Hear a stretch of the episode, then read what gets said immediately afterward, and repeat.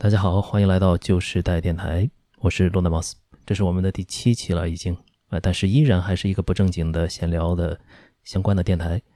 主要还是我的视频的制作啊，确实遇到了很多的问题，主要还是最近没有时间，所以说只好呃庆幸一下咱们的音频至少还活着呃，无论如何，我觉得这个月啊都应该嗯好好的把视频做一下了，想办法更新，感觉我还是需要提高一下效率，呃，嗯。记得很久之前在中学的时候，好像一天能干很多很多的事情啊，早读、上课、锻炼、晚自习，对吧？从早晨六点到晚上可能九点、十点，好像都还过得挺充实的。那现在已经丧失了呃之前的这种这种能力了，毕竟已经过去那么多年了。呃，关于我之前的一些游戏经历啊，我觉得还是有一些有趣的事情可以跟大家分享的。不过这个就。带到以后再挖坑了啊！今天啊，想说一个有一些应景的话题吧，也算是，就是我们应当如何看待盗版，还有模拟器啊，就主要是盗版啊，以及关于盗版的几个问题，还有一些关于我自己的一些想法，想在这里跟大家一起讨论一下。不过啊，总体上这个话题确实是非常的大啊，而而且也算是老生常谈，因此我们这里啊，主要是从几个问题，或者说。从一些迷思，然后来作为一些切入，引出一些思考吧。嗯，争取能够说出一点点新意来。呃，一些比较浅显的问题咱们就不提了啊。这里说的问题啊，都是争议还算比较大，而且好像没有那么容易一下就能回答出来的问题。在分别回答了这些问题之后啊，我也想聊一聊关于我自己的总体的一些看法。那么我们就先从几个跟盗版游戏、跟盗版有关的有一些争议的话题，然后我们来一个一个的。去尝试去回答他们。第一个问题呢，我想到的第一个问题就是一个比较大的话题：如何理解盗版的正义性？呃，这里说的正义性，那肯定不是说它有它是完全正义的一件事情，那只是说在绝大多数的国家都是违法的行为的这么一个盗版，有没有哪怕一丝的可取之处，哪怕一丝的正义性，来可以提取出来，是同时也是我们不可忽视的呢？我的理解呢，它的争议性主要有三点，就是保存、传播和反抗。保存其实很好理解，游戏不管是什么游戏，呃，实体游戏也好，数字游戏也好，其实我们在可以预见的未来啊，它都是终将死去的。呃，比如说实体游戏，呃，光盘有它的保存的期限，光盘上的数据有保存的期限，而卡带呢，本身也有它的硬件的期限啊，包括它的使用的时候也会造成损坏等等。数据，呃，数字游戏就更不用说了。我们已经经历过很多的数字商店的倒闭，然后这些数字商店倒闭之后呢，也不会给大家提供购买，甚至不会提供下载的选项。你存在数字商店上的游戏呢，也就不能够再次的游玩了。而你存在你的本地的硬盘上的游戏呢，当然它也总有一天可能会你的硬件就坏了，或者说再也提取不出来东西了，而你又没有办法通过。备份的方式去提取它的话，它也有一天就会死去。因此，如果厂商永远不做，就是把它进行保存的工作，比如说做了一个其他平台上的重置版啊，比较原汁原味的重置版，或者是就是把它移植出来做一个 DRM free 的一个没有呃加密措施的一个数据的话，那么它总有一天真的就会消失掉。如果只如果我们整个世界上没有任何盗版存在的话，那它作为人类文明的一部分呢，那早晚就会完全的失去。因此，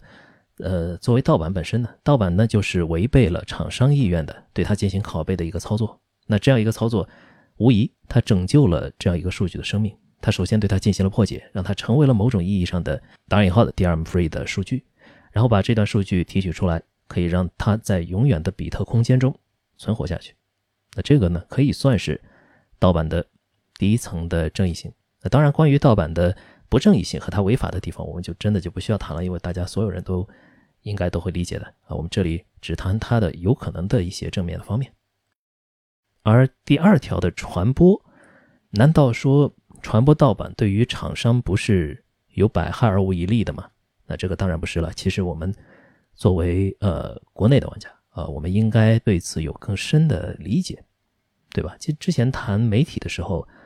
也谈过一些关于国情的原因。嗯，当年呢，很多国人由于各种各样的原因，由于正版的价钱，由于正版的渠道，由于本地化的不足等等，只能接触到盗版的游戏、盗版的软件。正版嘛，本来它那个情况下就不会有人买，没有本地化，没有呃适当的价格，它不会有人买的情况下，盗版它无疑呢，它是对这个 IP 的影响力，在这样一个地区的影响力呢是有非常呃深远的影响的。那在荒芜时代，就是比较荒芜的这样一个时代，盗版传播了内容本身，同时呢，它在传播大量的内容的时候，还把很多很多的人在这样一个地区的人。纳入到了整个系统当中，让国内的数千万吧、数千万的玩家群体由此形成。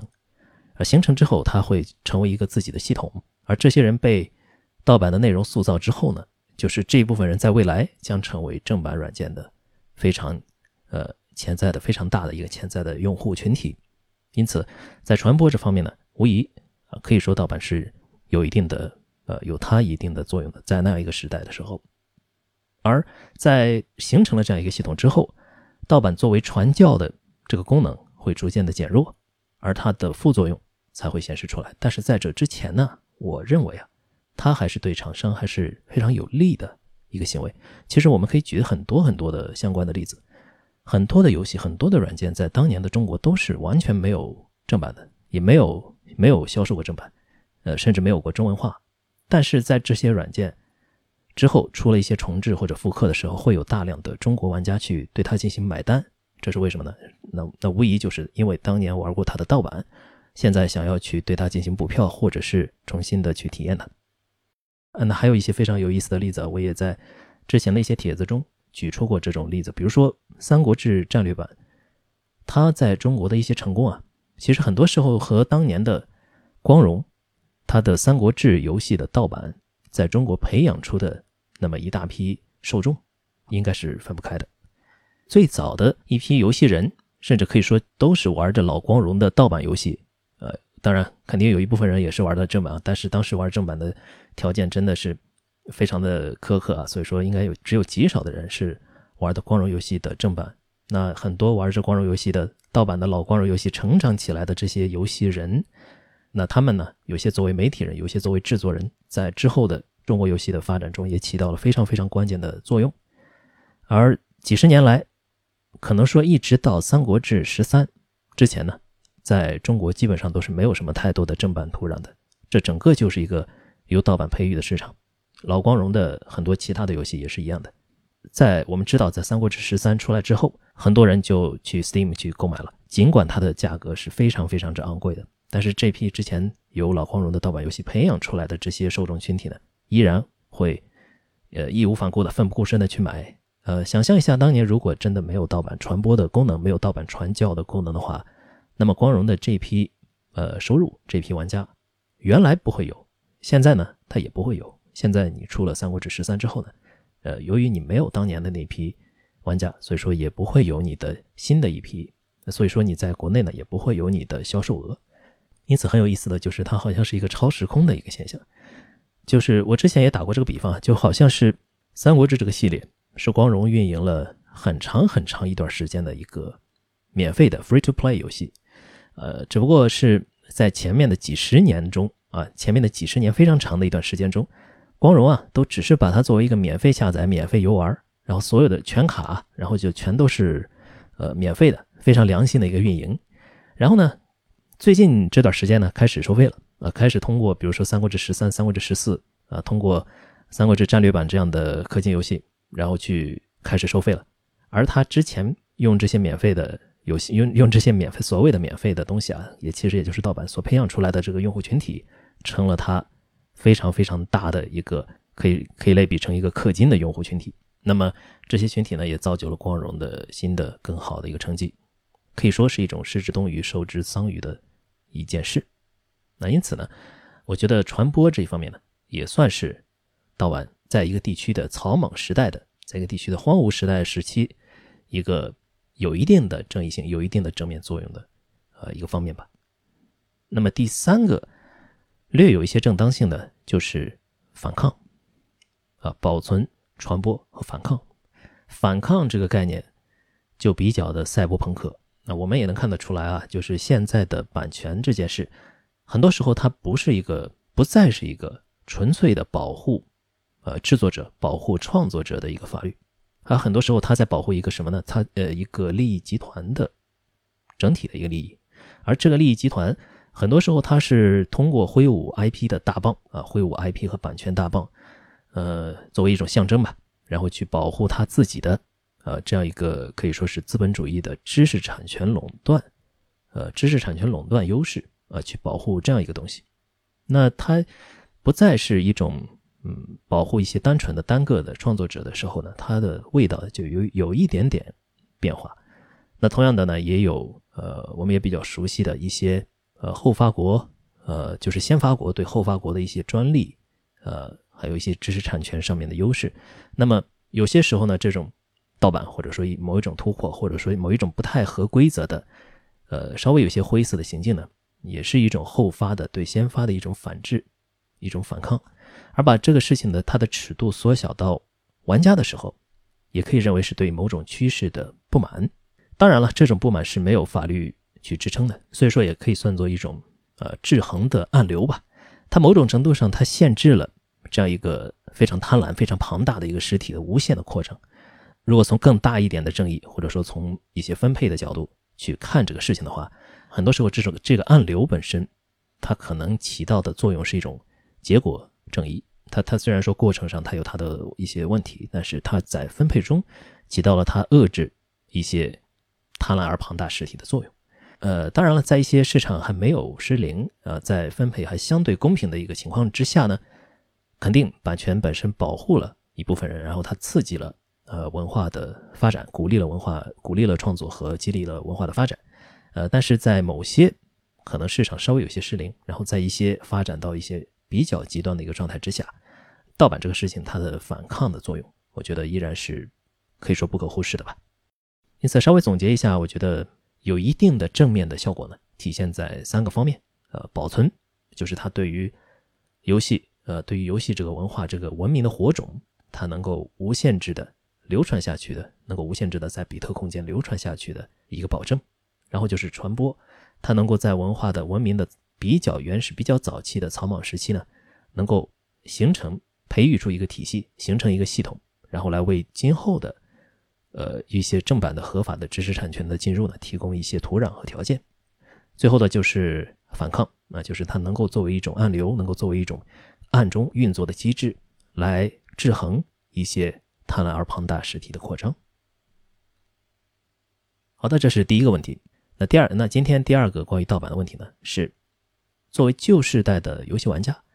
我们啊最经常接触的一种盗版形式，那可以说就是老游戏的 ROM。那我想知道大家会不会觉得，一款如今已经不在任何平台贩售的老游戏，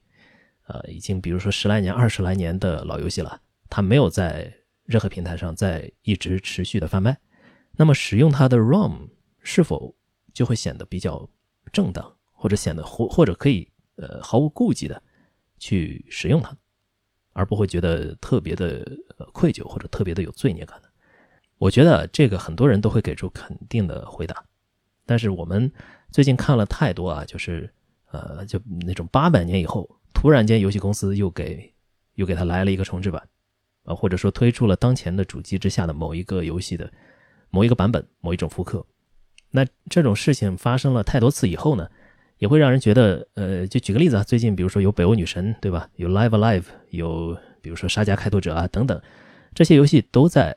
呃，我们压根想不到的一个时间点，突然间这些保持了原有的 IP 的这些厂商，又推出了一个它的续作或者是它的复刻，那就这就让显得让呃之前一直在玩一些非法 ROM 的时候，因为你没有平台，本来就没有任何地方可以买到它，而这些玩家呢又从很多地方又得知了这款游戏，呃还不错，对吧？值得体验一下，那怎么办呢？那，呃，好像也没有违背厂商的利益，因为你都不卖了嘛，啊，所以说很多时候人们就觉得这种呃罪孽感可能会稍小一点啊。但是，当这些厂商突然间又推出这种重置版和复刻版的时候呢，又突然间又好像觉得又没有那么的正当了啊。呃，我觉得啊，整体上这件事情也不用把它想的呃过于的是一种羞耻或者说罪孽的事情，呃，因为反过来可以想一下这件事。呃，显然也是对于厂商和消费者是双赢的一个事情，啊，它你如果是完全的把这些东西禁掉的话，它不利于厂商，也不利于消费者。想这些消费者为什么呃会知道这个游戏。那很多时候它它是来自于两者，对吧？一个是直播，一个是就是这种盗版的 ROM。而老游戏的盗版 ROM 肯定是一个非常非常重要的渠道啊，尤其是经过了本地化的盗版 ROM，它是宣传这类目前已经不在任何平台上贩售的游戏的，可以说是一个最佳的一个渠道。而如果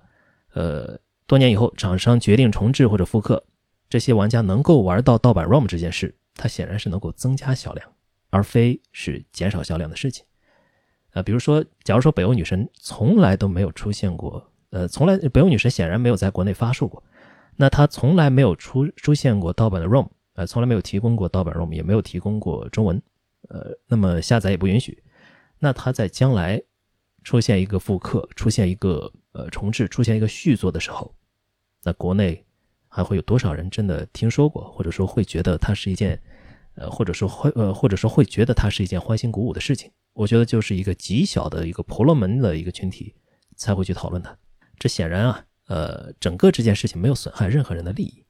几乎没有，可以说是总体上没有损害任何人的利益的情况下呢，我觉得它不能算是一件特别特别负面的一个事情。虽然说我们大家都知道，呃，那虽然说我们知道它可能在法律上面是灰色的或者是违法的，呃，但是我觉得如果你你一件违法的事情，整体上没有形成什么负面性，没有形成什么负面的结果。可能它也是一定程度上是可以接受的。那么下面啊，也是一个最近好像又出现了许多讨论的一个问题啊，就是购买实体版的二手游戏，算不算是跟购买盗版类似的行为？那这个呢，我甚至觉得有些不可思议，不知道大家为什么会有人会有这种想法？那二手的实体游戏，呃，我就简单回答一下，这个肯定是算是买正版的，它的正版呢，就是你手上那一份二手的实体游戏。之前的那一位所有者，他把这个东西交给了你，然后你现在就成了这个东西的所有者，你现在就成了那个拥有正版的人了。呃，版权这个东西呢，它是限制拷贝的，它不是限制你现在手上这一份唯一的这一份东西的传播的。呃，因此，呃，它也不是很多朋友想的那个，就是呃，比如说一个一份游戏流通给了十个人啊，一手、二手、三手、四手到十手，每一个人。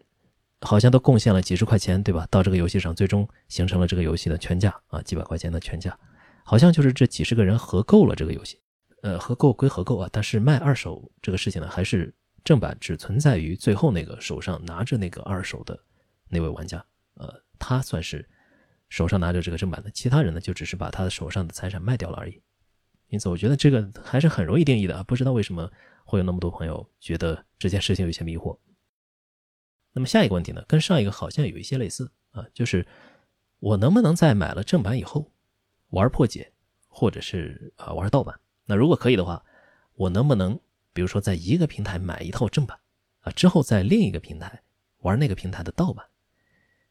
那这个呢，就比起上一个问题稍微的复杂了一点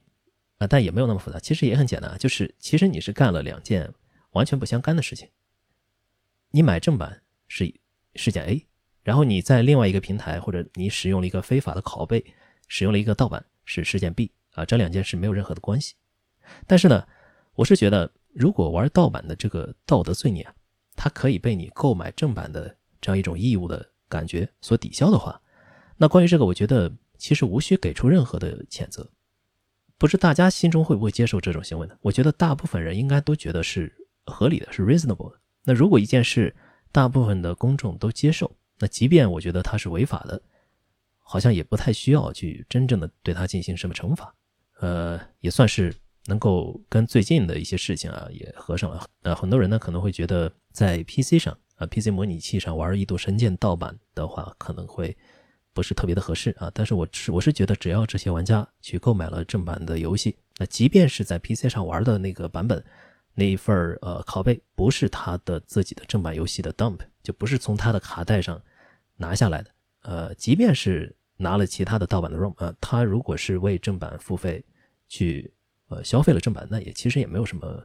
问题啊。就是呃前提当然前提啊是这这些玩家不要去去嘲讽那些正儿八经的在 Switch 平台上啊好好的玩自己的卡带的那些玩家啊，其实这个就没有任何必要了。呃，尤其是如果是连正版也没有购买的话，那就更没有资格了，呃，也是应该遭到谴责的一种行为。这让我也想到了之前的 G 胖有句话说的说的挺好啊，呃，他说的是，嗯，就是我们对于盗版有一些误解，对吧？那盗版几乎总是一个服务的问题，一个 service 的问题，而非一个定价的问题。就是如果这个盗版能够提供非常非常方便的一个服务啊，能够从 PC 上非常方便的购买，那 G 胖认为这个盗版可能比正版还更有价值。这也就体现了很多时候人们为什么去会在乎平台、在乎服务啊。你如果是呃这个平台能够用更好的方式去服务自己，像 PC 平台能够用更好的画面、更好的效果去服务玩家，那么玩家可能就会选择 PC 上的盗版。但是呢，由于呃虽然说这个服务提供的很好，他选择了盗版，但是由于他心中的这样一个道德准绳，还是促使他去购买了正版的《一度神剑》。那么我觉得整个这件事就非常的 OK 啊，那么就没有任何呃可以去谴责或者说需要去惩罚的地方。下一个问题非常有意思啊，但是也同样的比较简单，就是一个大家经常用来在网上骂呃玩盗版的游戏的人的一句话，那就是盗版是不是偷盗？玩盗版的人是不是小偷？这件事呢，呃，我觉得你作为一个道德的谴责的一个点去说别人的话。呃，其实也没毛病。那如果是真的是一位玩盗版的玩家，然后又比较的活跃，或者是比较的，呃，就就说比较跳脸吧。那么你用这句话去说他，我觉得我反正我是觉得没有任何可干涉的。但是你如果正儿八经的去想这个事情的话，盗版跟偷盗显然是还是有质的区别的。呃，我记得大概十年前吧，还是多少年前，呃，就是马库斯·佩尔松，就是 Minecraft 当年的 Minecraft 的开发者，他说过一句话，说。Piracy is not theft，就是 piracy 它不是盗版，不是偷盗。盗版不是偷盗的原因，他给出的理由是什么呢？就是也是很简单，你偷了一个车，那么别人就少了一辆车，你多了一辆车。但是你如果只是 copy 了一个游戏，那别人的游戏仍然的仍然存在，只不过是你多了一个游戏。所以盗版跟偷盗是有本质区别的，这是显然的。我们可能永远无法把侵权、把侵犯版权这件事跟偷盗的呃严重性相提并论，因为他们确实，呃，因为确实一个是虚拟物品，一个是呃实在的物品。那么作品呢，它是对于一种思想的表达，呃，版权就是对这种表达进行复制的权利，而这个权利呢是在厂商的手中。而如果呃消费者呃消费者擅自的去用了这个权利呢，你可能损伤了厂商的利益啊，这里也只是可能啊，也不一定就是一定损伤了呃厂商的利益。那么，呃，侵犯 copyright 这件事呢，显然，对吧？在整个定义上，就和偷盗是不同量级的行为。所以说，我觉得，呃，如果说你去用这种方式呢，去骂一些比较跳脸的盗版侠啊，是没有什么问题的。但是，去严肃的去定义盗版就是偷盗的话，我觉得那肯定还是有很多可以商榷的地方的。那么下一个问题呢，是这样的啊，这个问题也很有意思啊，就是，呃，我在很久很久之前，呃，使用过某一个。游戏或者软件的盗版，那么之后我选择进行补票。很久之后，可能是比如说十年之后，我选择进行补票，就是我现在再去合法的渠道去购买一份那么这件事能否抵消我使用盗版的呃罪责或者说羞耻呢？这件事啊，简单来说，在法律上肯定是不对的，呃，不行的。呃，你当年使用盗版和你现在使用正版是两件完全独立的事情。就好像刚才我们说的。你当年是你在一个平台上买了正版，你在另一个平台上玩，那也是玩盗版，那也是两个不同的独立的事情。那只不过同样的，我觉得跟刚才那个事情同样的一个点呢，就是只要你觉得它能够抵消你的一些道德上的一些对自己的谴责，我觉得就是没有问题的。这件事我同样也可以搬出故事，就刚才那位 Minecraft 开发者他的一个说法啊，他曾经呢在推特上遇到有玩家问他说。我非常喜欢你的游戏，但是我没钱买，呃，我不知道你能不能给我一个免费的 copy，免费的账号，然后这样的话我就不用去玩盗版了。怎么？大家应该知道 Marcus 是怎么说的？他说：“你就去盗版吧，没有关系。你未来如果你能够，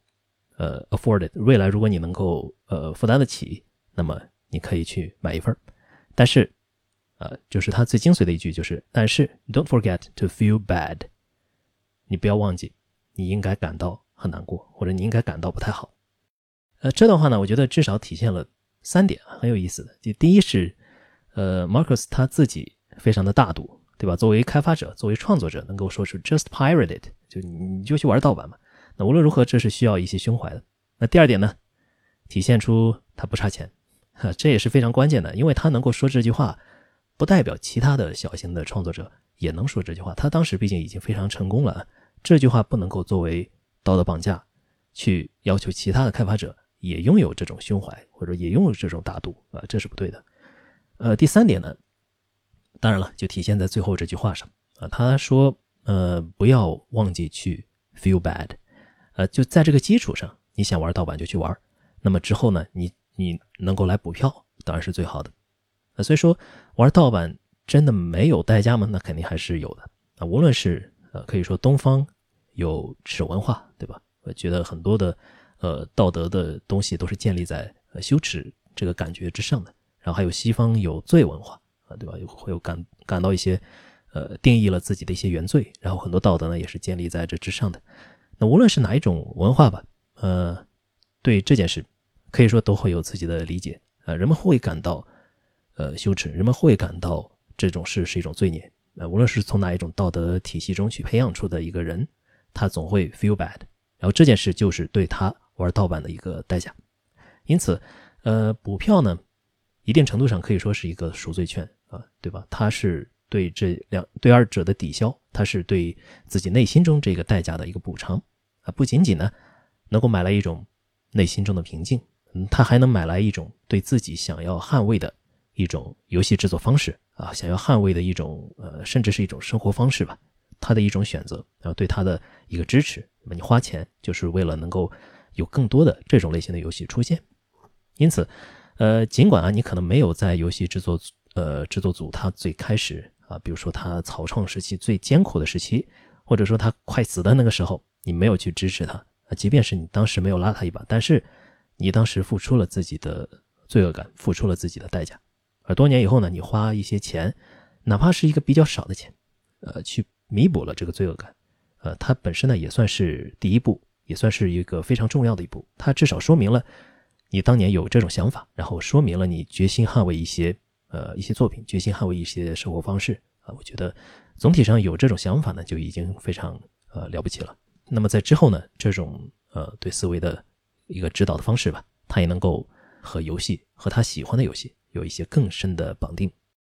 总体上呢，上面啊就是我觉得这段时间看到的比较多的问题了。呃，这些问题都是多多少少要稍微有一点绕啊才能回答的问题，不是那种非常简明，不是那种非常非常简明直白的问题。所以说，我觉得。呃，可以说有一定的讨论价值。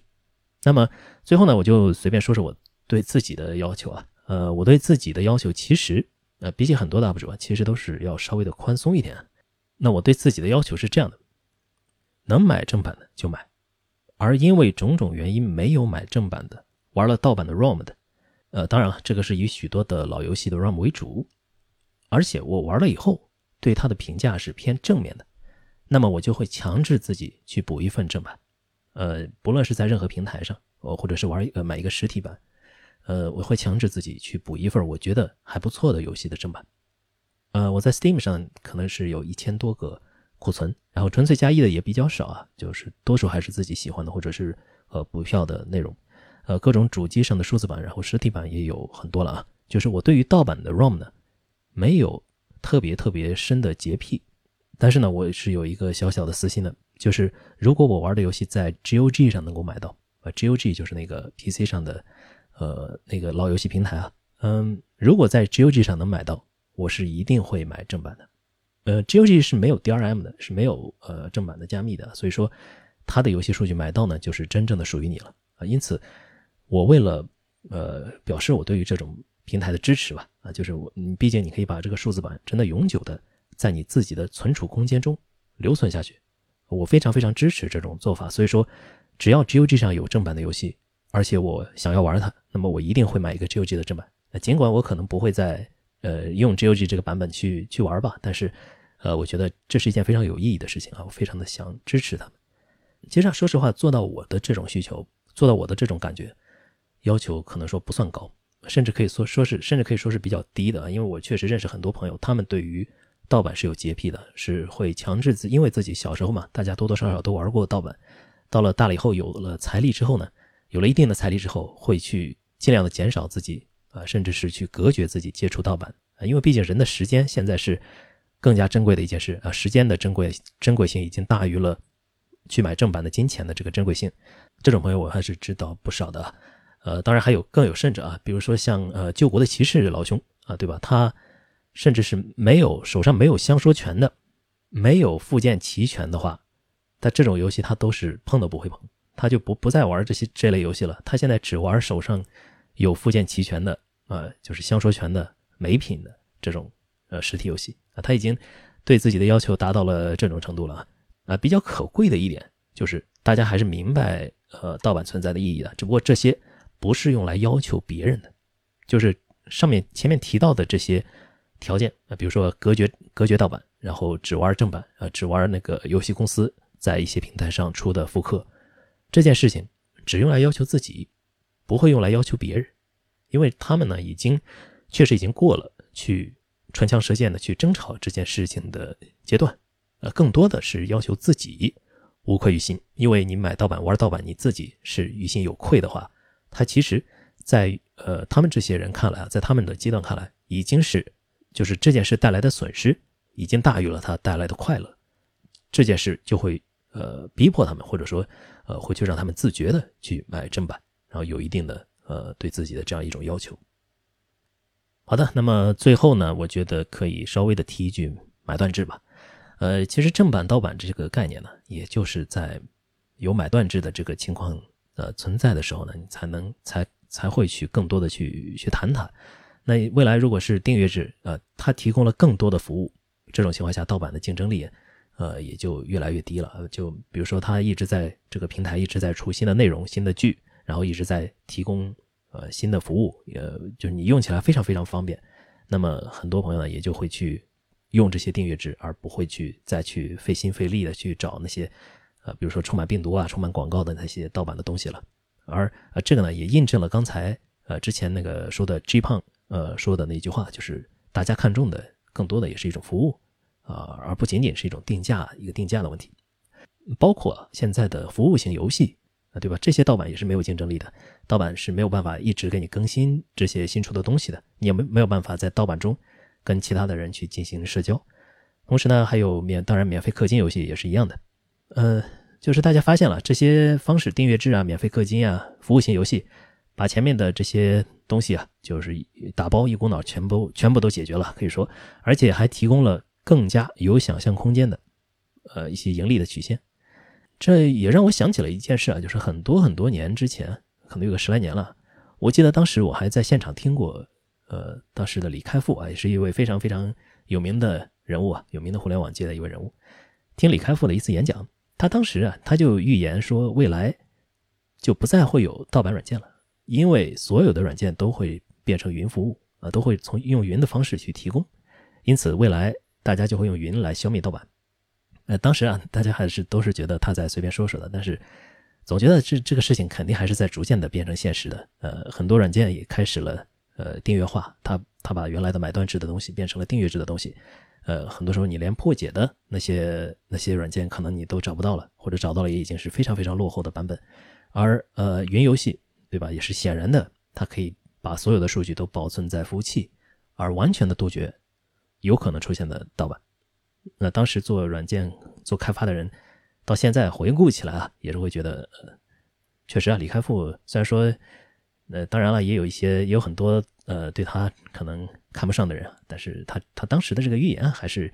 呃，能看得出他有一些远见的。那当所有的这些东西都上云，所有的游戏上云，所有的内容的服务都变成了订阅制，啊，所有的买断制都最后都让你订阅，那甚至呢，以后游戏可能大部分。真的都变成了服务型和氪金收费的时候呢，正版和盗版的概念，我可能同时都会消失掉。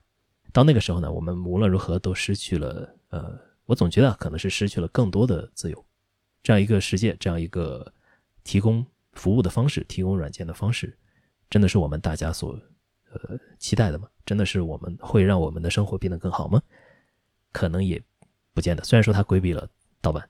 对吧？规避了，让厂商有了更多的盈利的空间，让比如说一些内容创作者也可能也有了更好的呃氛围。这些也都是我们应该看到的一种进步。但是我觉得，在未来无论如何，我还是会怀念当年这样一个时代，这样一个时代，在正版和盗版，大家在无穷无尽的争论当中一起向前走的这样一个时代啊！我觉得我肯定开始怀念这样一个只有在旧时代才会有的争论。那么好的，这一期就说到这里，咱们下期再见。